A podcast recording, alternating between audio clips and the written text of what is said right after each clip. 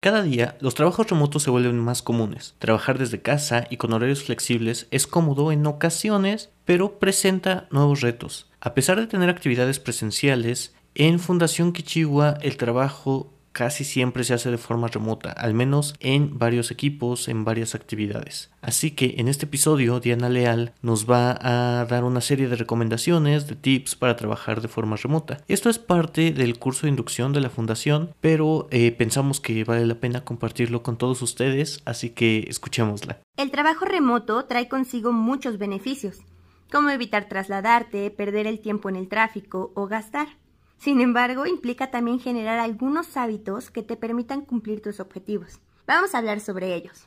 1. Ser responsable. Recuerda que hay acuerdos que deben cumplirse. Por ejemplo, entregar un archivo a cierta hora, participar en alguna videoconferencia, etc. Tu trabajo es una parte fundamental para hacer realidad diferentes proyectos. Cumple con los acuerdos. 2. Organiza tus tiempos y actividades.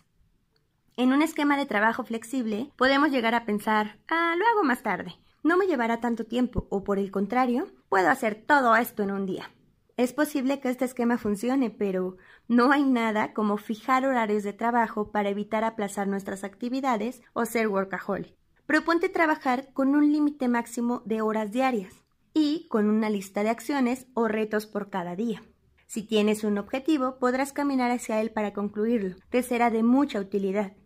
Por cierto, cuida que el espacio en donde trabajas sea cómodo, sin molestias ni distractores a tu alrededor. Ya sabes, la televisión, los juegos con tu mascota o las charlas con tus amigos o pareja. Ah, y evita trabajar en pijama.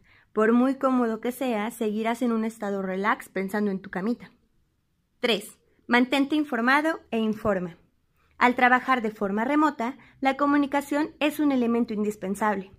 Por ello, debes estar atento al avance de cada proyecto, para que siempre estés en sincronía con el resto del equipo. Además de comunicar los avances o los obstáculos que tengas durante tus actividades, no lo dejes al final. Si le cuentas a tu equipo los logros de las actividades, evitarán realizar trabajos dobles y podrán definir las siguientes acciones a realizar.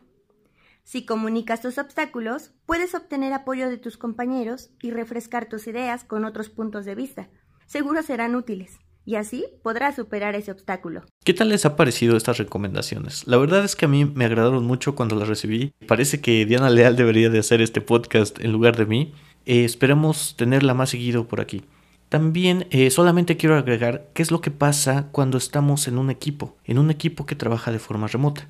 A veces es difícil recordar que hay otras personas con las que podamos rebotar nuestras ideas, compartir nuestros avances o incluso preguntar nuestras dudas. Para esto en la fundación usamos principalmente las herramientas de WhatsApp y Hangouts, donde ya sea por medio de mensajes o por llamadas, nos compartimos este tipo de, de pensamientos, de ideas, porque eh, en ocasiones, como estamos físicamente solos, pensamos que estamos trabajando solos. Pero recuerda que cuando estás trabajando en un equipo remoto, siempre necesitas tal vez un poco más de iniciativa, empezar la conversación para poder llevar a, este tipo de discusiones, ya sea por, por medios digitales o incluso invitar a que haya ciertas actividades presenciales.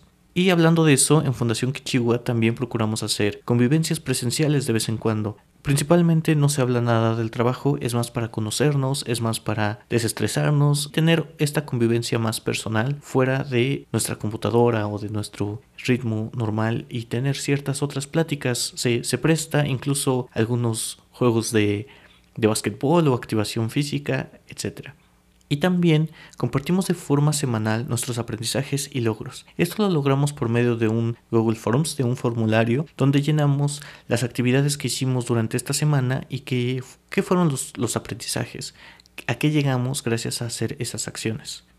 También algo importante, eh, esto ocurre a veces en, oficinas presenciales, es que no todas las personas tienen la misma información, así que procuramos ya sea hacer un reporte al respecto o grabar las conversaciones para poder compartirlas con todos.